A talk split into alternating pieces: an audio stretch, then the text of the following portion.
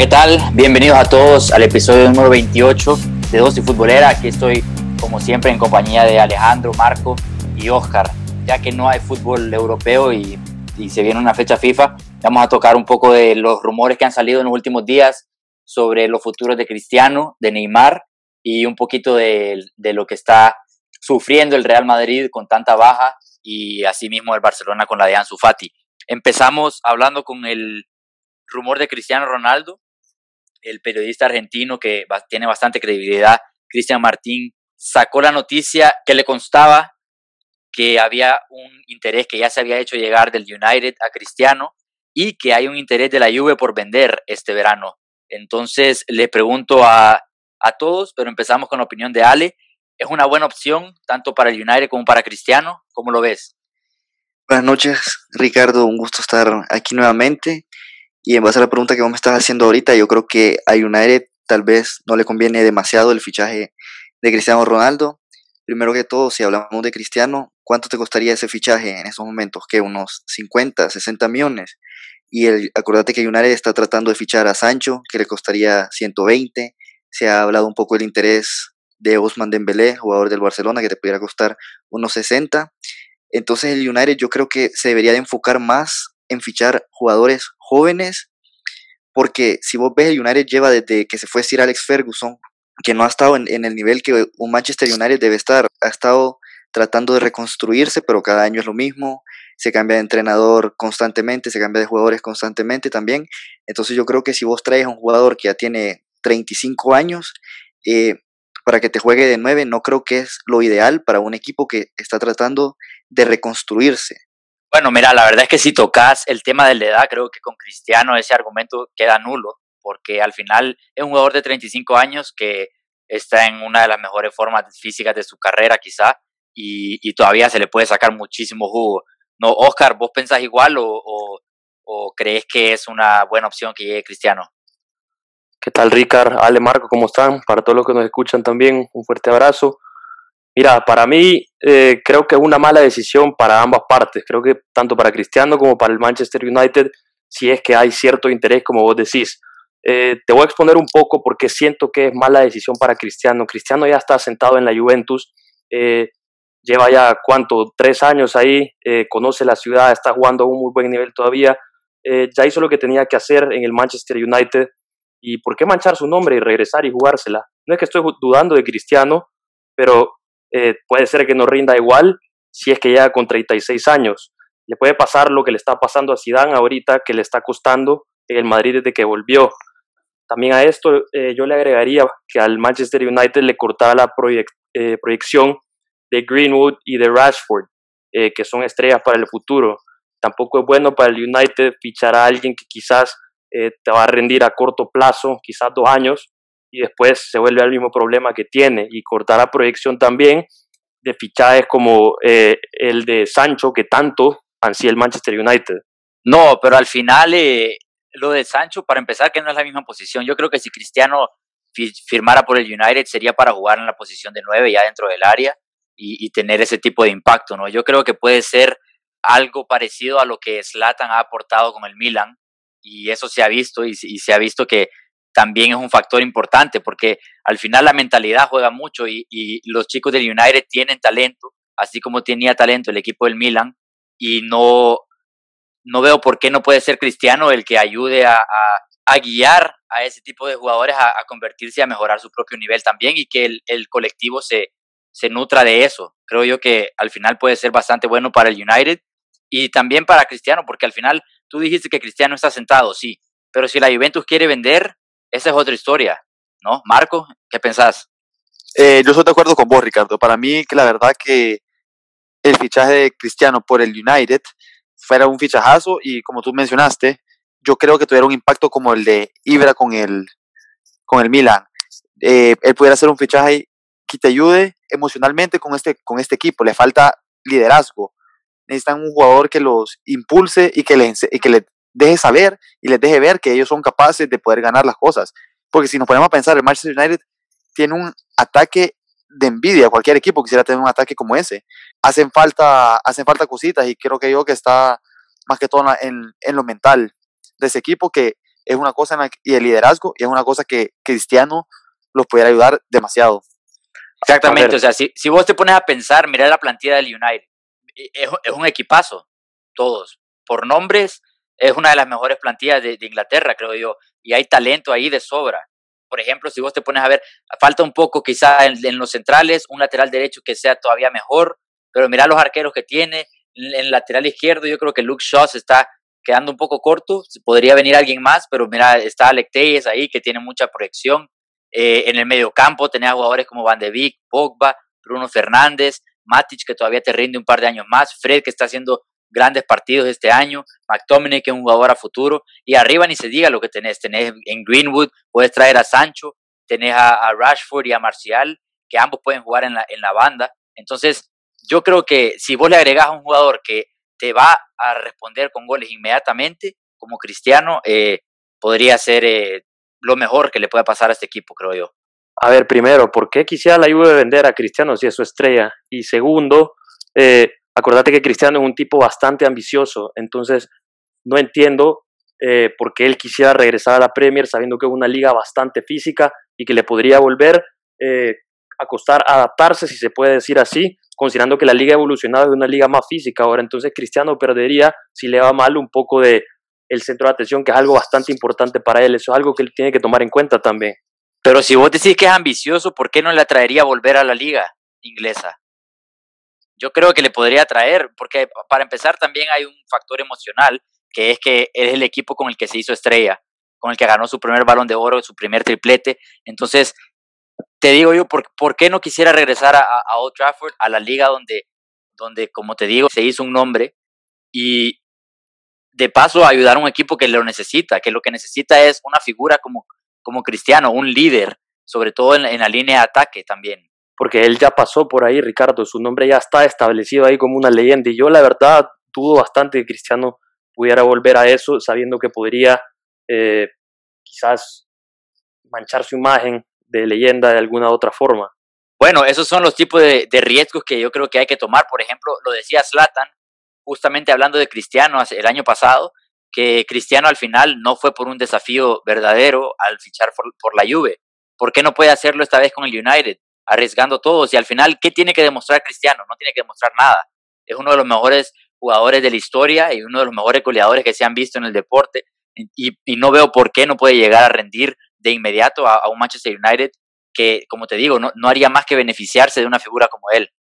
Sobre todo por el liderazgo. Mira, a lo, a lo, que decía Oscar de que no entendía por qué la Juve lo quiere vender.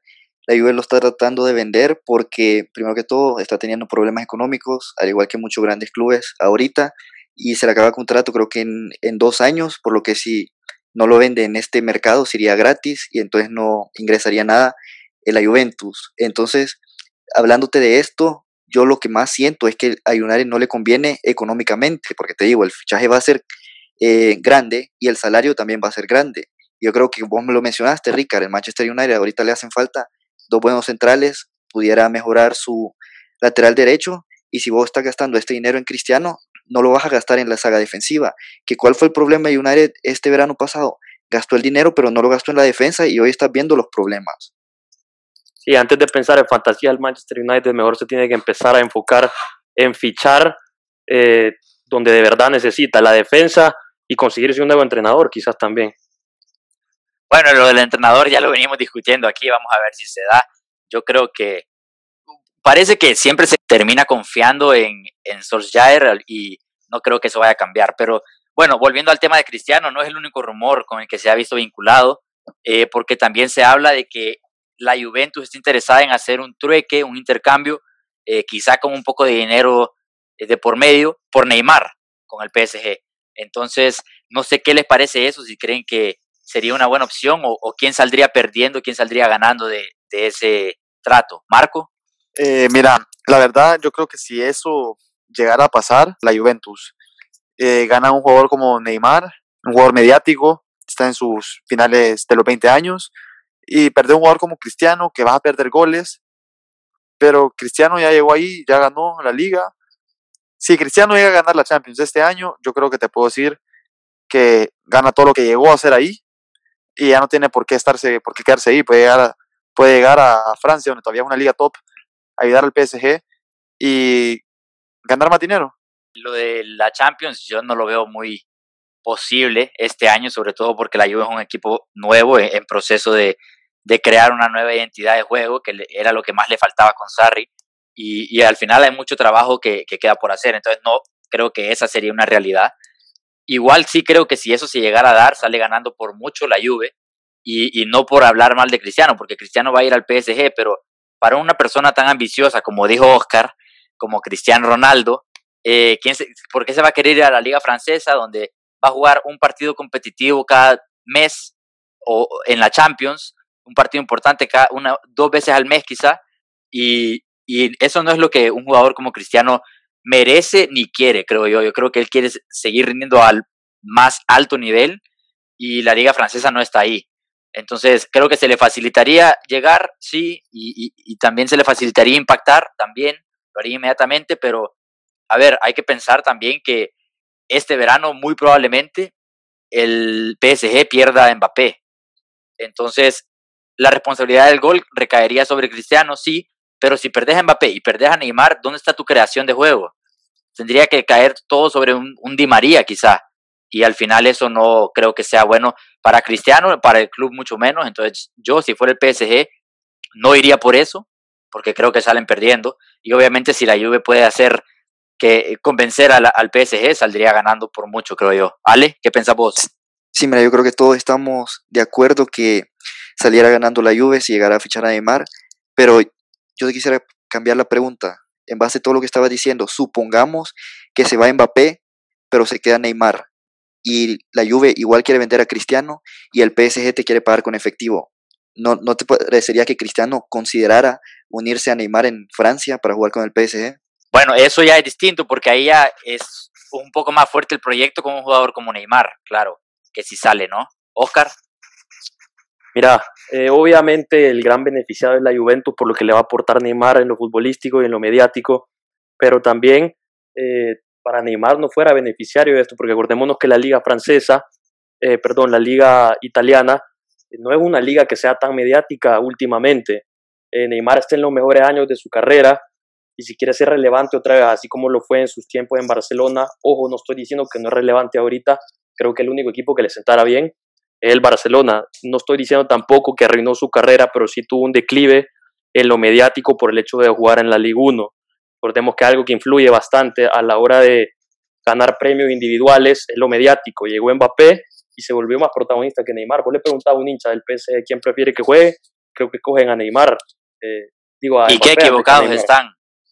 Y, lo, y lo están en parte, porque Neymar en su día de los mejores tres futbolistas del mundo. Te tengo otra aquí también. Eh, no se sabe qué es lo que va a pasar con Messi y en el Barcelona probablemente se vaya entonces, si Leo sale, creo que sería el momento ideal, idóneo, para que el Barcelona vaya por Neymar eh, de una vez por todas. ¿Pero con qué dinero? ¿Con qué dinero si debe 800 millones de euros?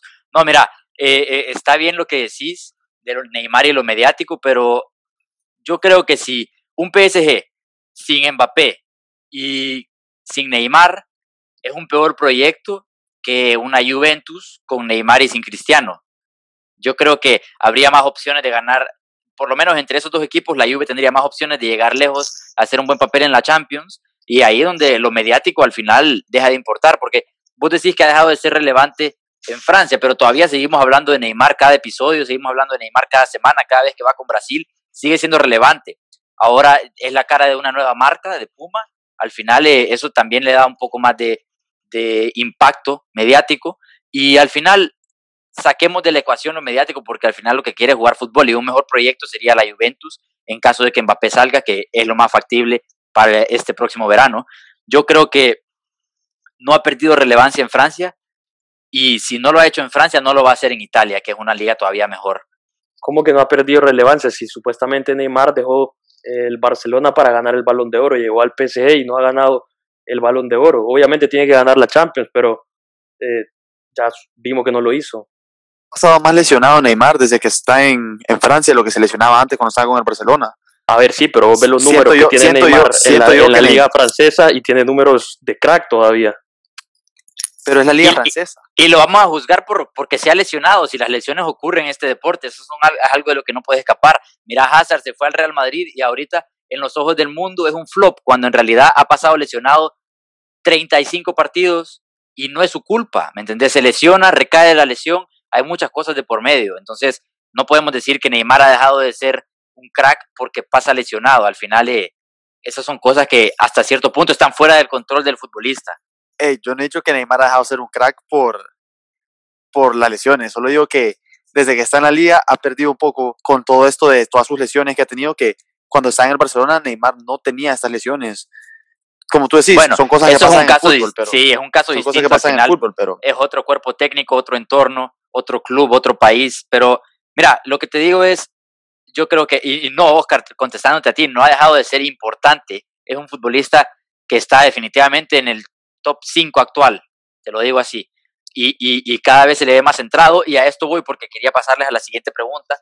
Salió esta semana que Neymar le pidió a sus representantes empezar a hacer esfuerzos para renovar su contrato con el PSG, que termina en 2022. ¿Creen que es la decisión correcta para Neymar? ¿Debería de renovar y seguir en el PSG, que probablemente sea un nuevo contrato a largo plazo por menos de cuatro años con el que llegue a 32, 33 años?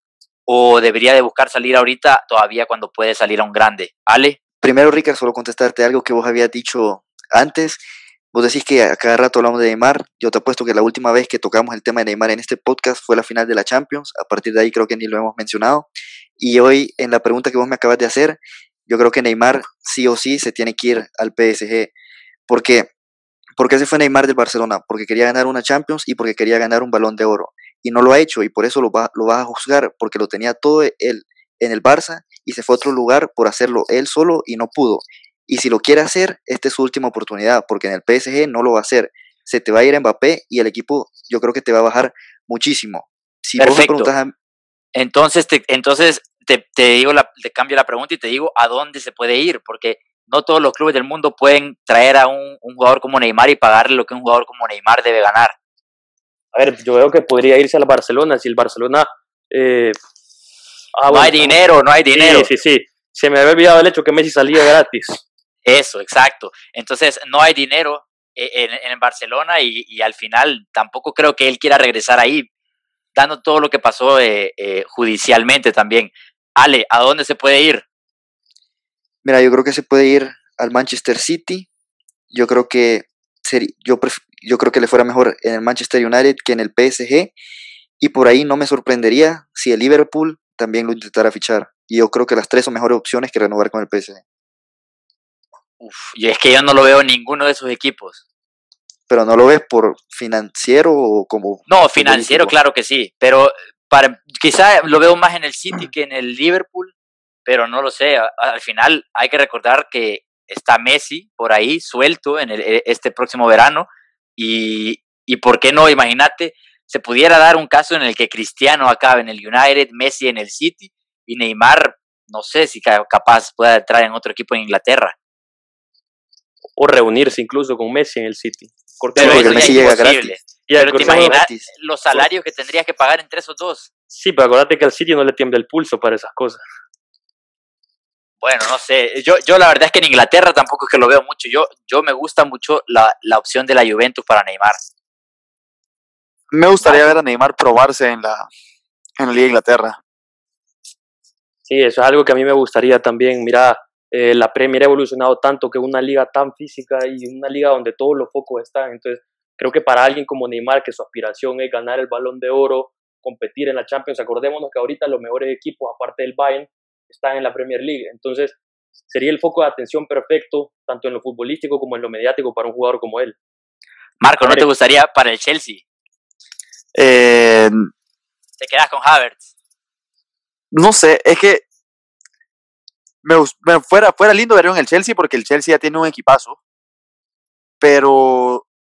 ¿Y quién no quisiera un jugador como él? Es un buen jugador. Eh, pero creo que no. Creo que lo siento más a él en un equipo como el United o en el Liverpool.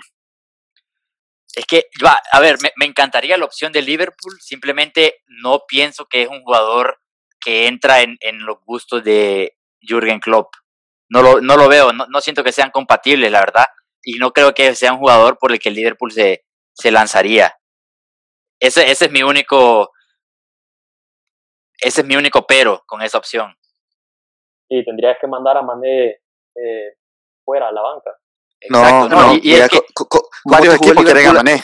El Liverpool te acaba de jugar 4-2-3-1. Cambias a Firmino y pones a Neymar en esa posición de 10 y me vas a decir que equipazo o no. Sí, podría ser también. y Ale le sigue tirando piedras a Firmino aquí.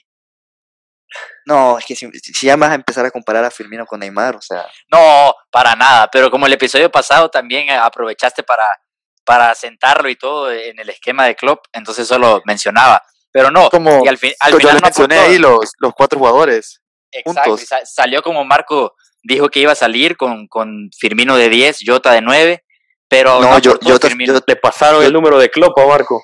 Jota salió de extremo derecho y Salah de Sí, sí, 9. sí, yo creo que ahí se equivocó de- Klopp. ahí se equivocó, pero sí, yo creo que hubiera sido mejor con Jota de 9, que era lo que estaba mencionando Marco en, en caso de que saliera con los cuatro. Y al final Firmino no aportó otro, otro partido bastante eh, pobre, digamos, por no ir más allá. Vamos a pasar al siguiente tema, que es el Real Madrid, porque sigue teniendo las bajas indefinidas de Casemiro y Hazard por coronavirus. Eh, se confirmó la baja por un mes de, de Valverde, de Fede Valverde, que se lesionó ante el Valencia. Y bueno, al final eh, toca hablar de cómo tendría que salir Zidane en una alineación sin esos tres jugadores, tomando en cuenta que no se recuperen Hazard y, y Casemiro para la vuelta de los del fútbol de clubes, ¿no? Entonces, eh, se me ocurren a mí varias cosas, varias variantes. Obviamente, Cross siempre ha sido el que juega en esa posición. Y esta semana estaba escuchando a, a Álvaro Benito, que es un exjugador madridista y periodista bastante respetado en España, y estaba diciendo que el jugador que tiene que jugar ahí es Cross en lugar de Valverde, incluso cuando Valverde no estaba lesionado, por supuesto. Y decía que no porque te aportaba más en esa posición, pero para no perder lo que te aporta Valverde en su posición, posición de interior, ¿no? Y entonces les pregunto, ¿cómo llenas ese hoyo de Casemiro, Oscar? A ver, es eh, una paradoja lo que tiene el Madrid porque perdió a Valverde, que era, eh, bueno, Valverde y Casimiro quienes estaban siendo sus mejores dos mediocampistas eh, en este momento. Creo que ahí es donde te pesa haber dejado a ir a Marco Llorente, un jugador que podía suplir bastante esa posición. Entonces, lo único que se me ocurre para mí en este momento, es si yo Zidane, saliera con eh, Modric Cross y quizá un Isco también. Isco. Uh, pero Isco, señaladísimo Isco. creería yo mejor Martin Odegaard en esa posición. Sí, señaladísimo, pero recordemos que Odegaard casi tampoco ha venido jugando los, los últimos partidos. No, y además que- confianza le tenga a Zidane. Además que le tiene, eso te iba a decir, la confianza que le tiene Zidane a Isco es totalmente ciega y a ver, lo pone sí o sí sin, que le tiemble el pulso, eh, aunque se esté equivocando, porque se ha equivocado las últimas tres veces que lo ha puesto, ha sido, a ver, alucinante la, la, falta de impacto que ha tenido eh, eh, Isco en, este Real Madrid. Y son partidos importantes que al final te, te terminan pasando por encima. Yo quiero resaltar un poco lo que le está pasando al Madrid, que lo venimos destacando aquí hace rato, es la falta de, de intensidad, de ganas de vestir la camiseta. Si vos ves el primer gol del Valencia, el, el penal, eh, que al final se termina anulando y se vuelve a cobrar y todo, pero a ver, la acción del gol, eh, el extremo del Valencia, del Valencia remata un penal y los únicos eh, dentro del área son Ramos y Barán. Y los, el resto están parados en la media luna viendo cómo ta- ataja Courtois el penal, luego remata, Soler pega en el palo y encima le cae el rechace y todavía le queda tiempo a rematar y no han ni siquiera entrado al área. Es que me pareció increíble. Pero, pero bueno, para no perder un poco el rumbo, eh, Ale, ¿vos qué pensás? ¿Cómo puedes suplir ese, ese hoyo ahí? Sí, a ver, Ricardo, vos que decís que ese hoyo, yo creo que dejas de jugar 4-3-3 y pasas a jugar con un 4-4-2, metes cuatro hombres en la media cancha en vez de tres, tal vez para tratar de suplir y, y pones a Cross de contención. ¿Y qué hombres pones para, para rodear a Cross? Eh, yo pusiera a Modric, que está jugando bien. Imagino que tenés que poner a Odegaard. Y el último puesto sí está algo difícil. Lo tuviera que Ma- pensar un poco. Marco, ¿vos qué pensás? Mira, como dijo Oscar, la, falta de planificación es lo que te ha causado ahorita también este gran dolor de cabeza. Pero si Dan quiere quedarse con su 4-3-3 y tener a un jugador enfrente de sus cuatro volantes, de sus cuatro defensores, yo creo que pudieran tirar a un central ahí. Ramos, como hizo Mourinho en su tiempo, que puso a Pepe en esa posición. Entonces, yo creo que Ramos te pudiera, te pudiera ser un buen jugador ahí. Y lastimosamente ahí lo único que perdés es un poco en tu defensa, porque nos hemos dado cuenta cómo el Madrid, cuando no está Ramos en esa defensa, pierde mucho. Pero siento que si Ramos aún está ahí, está en esa posición adelante y está en el juego, el equipo todavía pudiera funcionar bien y estar ordenado. Sí, un poco como lo que hizo el PSG al, finales de temporada el año pasado con Marquinhos, que salió jugando de contención. Pero para eso tenés que tener dos centrales que estén seguros atrás. Y Barán ha demostrado varias veces, sobre todo desde aquel partido fiasco contra el Manchester City en Champions, que no tiene lo que se necesita para liderar la línea, la última línea del Real Madrid. Entonces ahí es donde me queda a mí la duda, porque tampoco tenés mucho para jugar atrás. Tendrías que jugar con un Nacho y, y Barán quizá de centrales. Oscar. Pero, mira, eh, así como dijo Ale que se podía cambiar esquema táctico, eh, también lo podría cambiar si hagan a un 4-2-3-1, tirando a Modric y a Kroos de contenciones, eh, después más adelantados por la izquierda Vinicius, la derecha Rodrigo, y de 10 Asensio y arriba Benzema. Pero eso sí, eso te perjudica porque metes casi a todos los hombres que tenés en ataque, entonces qué revulsivo vas a tener, y acordemos que al Madrid le falta gol, qué revulsivo va a tener que va a llegar a darle gol, y acordate que Hazard está fuera también. A ver, pero, en, ese 4-2-3-1 vos tenés en las bandas a Vinicius, a Rodrigo, jugadores que no te van a aportar prácticamente nada y vas a esperar que Modric de 35 años y Cross te vayan a hacer esos relevos. Pero es lo único que tenés, Ale. Y, tenés a Lucas Vázquez jugándote de lateral derecho, se los van a comer por las bandas de ese equipo. Ale, es lo único que tenés, Ale, no tenés nada más. No, no tenés a nadie más que sacar. No se guarda nada hoy, el Ale, diciendo que Vinicius y Rodrigo no te aportan nada, absolutamente nada. Bueno, si pudiera, pudiera jugar así, pero al momento de defender se tuviera que convertir en un 4-4-2 y los tuviera que tirar hasta atrás, que volvemos a lo que yo te había dicho. se, te salen los colores, Ale. ¿Qué colores? No, mira, al final eh, tenés un poco de razón, no es que no aporten nada, pero sin duda no, no están para echarse el equipo al hombro ninguno de los dos. Y sobre todo, a ver, se me olvidó mencionar que Benzema salió con molestias contra Valencia y, no parece ser muy grave, pero podría ser duda para el siguiente partido. Y ahí es donde ya te digo que no veo opciones de, que el Real Madrid saque algo adelante, ¿me entendés?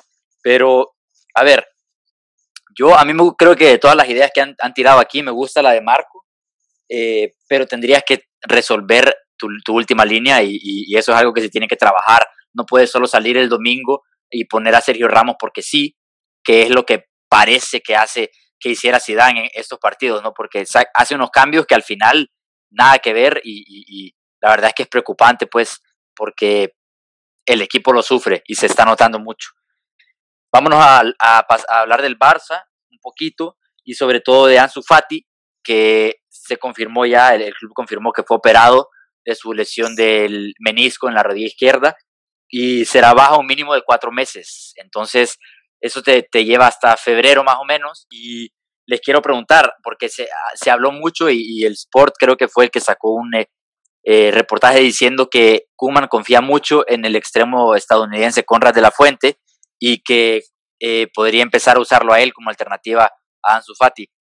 También existe una opción de, de fichar en enero, si, si, si se pudiera, ¿no? Si, si no fuera el Barça de quien estuviéramos hablando, eh, también podría venir Depay en enero, entonces opciones pueden haber, pero Ansu Fati, una realidad es que ha sido el jugador más importante del Barça en ataque, quizá, eh, sobre todo en el inicio de temporada, y, y sí va a ser una baja sensible, ¿no? Entonces, Ale, ¿qué, qué pensás vos? ¿Qué alternativas hay? La verdad que, como decías, Ansu Fati ha sido los mejores jugadores del Barça, así que es una baja muy dura pero yo creo que hay jugadores para suplirlo, tal vez no de las mismas características y que te aporten eh, lo mismo, pero hemos visto esta temporada cómo Kuman ha puesto a Pedri en esa posición y lo ha hecho bien.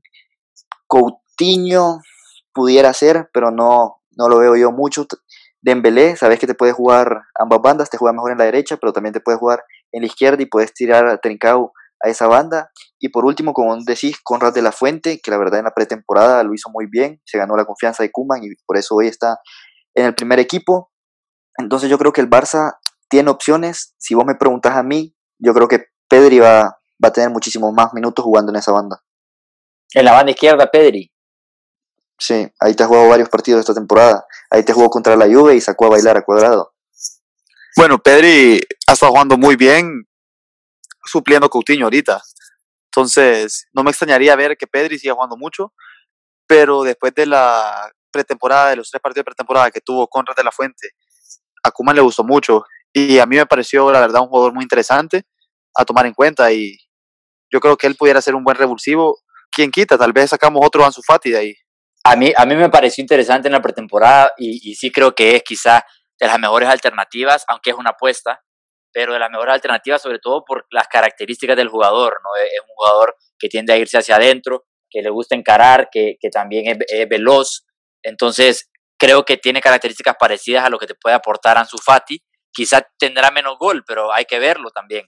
No sé, hay que, hay que verlo dónde, dónde se adapta mejor eh, Pedri también, porque es otro jugador que te puede aportar mucho de, en el carril central, lo de Coutinho, como decía Allen, no me parece que es la mejor opción porque ahí es donde jugó en su primera etapa y no aportaba, no aportaba lo suficiente y creo que perdés mucho del jugador que, te, que puede ser Coutinho en la banda izquierda.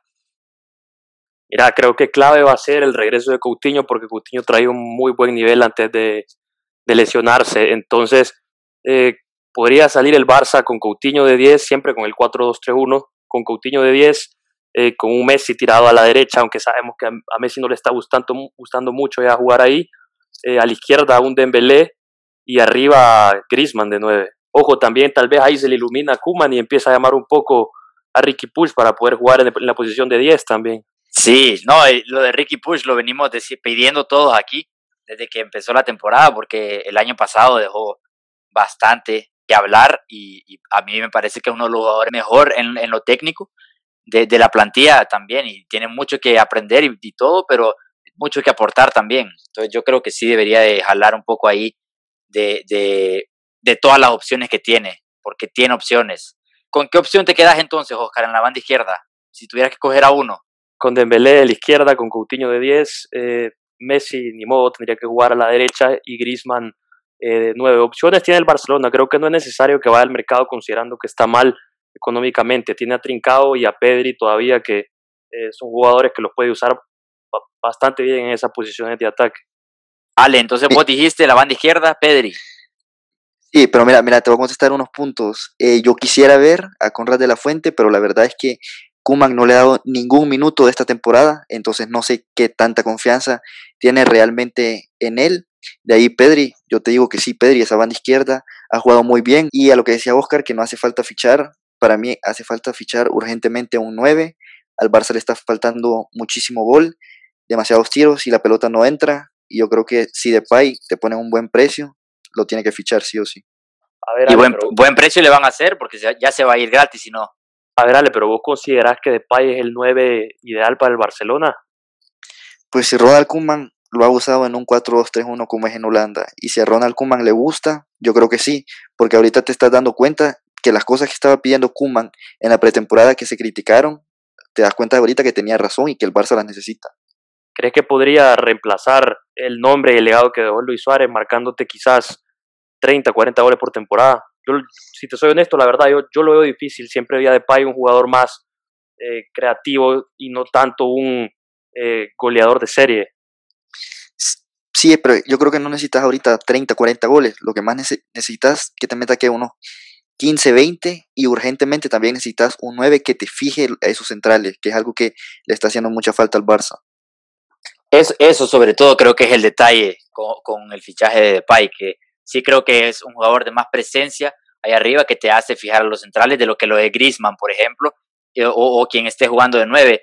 Por ejemplo, Ansu Fati lo hizo un poco mejor eso de fijar los centrales en el clásico cuando salió de 9, eh, sobre todo en la, en la, primera parte, pero a ver, otra cosa que perdés mucho con Ansu Fati es gol, porque el, el chico tiene gol, hay que decirlo, o sea, va un, partido a la selección y, marca. Todas las veces que entró, entró y debutó el año pasado, marcó. Entonces, es un jugador que, que no solo tiene ese cambio de ritmo y ese regate y ese valor para encarar, sino que también tiene el gol. Y eso es lo que más va a extrañar el Barça de él, porque Coutinho ahorita eh, tuvo una pequeña lesión y, vamos a ver si logra volver a lo que estaba haciendo al principio de temporada y sobre todo si puede llevar el buen momento y el buen juego de la mano con el gol. Messi, a ver, de seis goles, cinco han sido de penal y no porque esté bajando en, eficacia, sino que porque se está alejando del área, claramente. Griezmann ya sabemos cómo es, un día sí, un día no. Entonces, tienen que tirar del carro los chicos jóvenes y al final no lo veo pasando. Entonces, sí necesita gol el Barça. No creo que necesites 15 goles nada más, Ale. Sí, Ricardo, pero o sea, necesitas muchísimo gol, pero ¿a dónde, lo, ¿a dónde lo vas a conseguir ahorita en el mercado de invierno? ¿Qué nueve puedes traer vos en el mercado de invierno que te va a meter más goles de los que te va a dar ahorita de Pay? Sí, es que en el mercado tampoco hay alternativa, sobre todo para el presupuesto que tiene el Barça. Y al, final del día, Kuman es el entrenador y si es el 9 que, él quiere, por algo será. Por algo será. Hay que confiar en Kuman, ¿o no, Alejandro? Hay que confiar, la verdad que para mí viene haciendo un buen trabajo con el equipo, mostrando muchos signos de mejora. Bueno, eh, hasta aquí vamos a llegar hoy. Una vez más, gracias por, por acompañarme aquí, a hablar un rato de fútbol. Nos lo pasamos bien siempre que, tocamos estos temas polémicos en los que a Alejandro le gusta tirar pedradas también y, bueno, es recíproco todo. Pero bueno, eh, vamos a estar aquí la siguiente semana a ver qué pasa en la fecha FIFA, qué nos deja, si no hay lesiones, si, si pega el virus FIFA más fuerte al Real Madrid todavía o al Barça. Aquí lo vamos a estar analizando y, y por qué no vamos a sacar un, un, par de debates más hasta que vuelva el fútbol europeo del bueno. Eh, gracias por estar aquí, Ale, Marco, Oscar. Gracias, Ricard, pero ya voy viendo que sos más delicado que Neymar. No se guardó nada, Alejandro. Gracias a todos, buenas noches y esperamos que nos escuchen en el siguiente episodio. Gracias, Ricardo, Alejandro, Oscar, un abrazo. Todos los que nos escuchan saben que nos pueden hacer cualquier tipo de comentario en nuestras plataformas digitales. Búsquenos en Instagram y Facebook como Dosis Futbolera y en Twitter como Dosis-Futbolera. Un abrazo a todos, cuídense mucho y nos vemos pronto. Chao.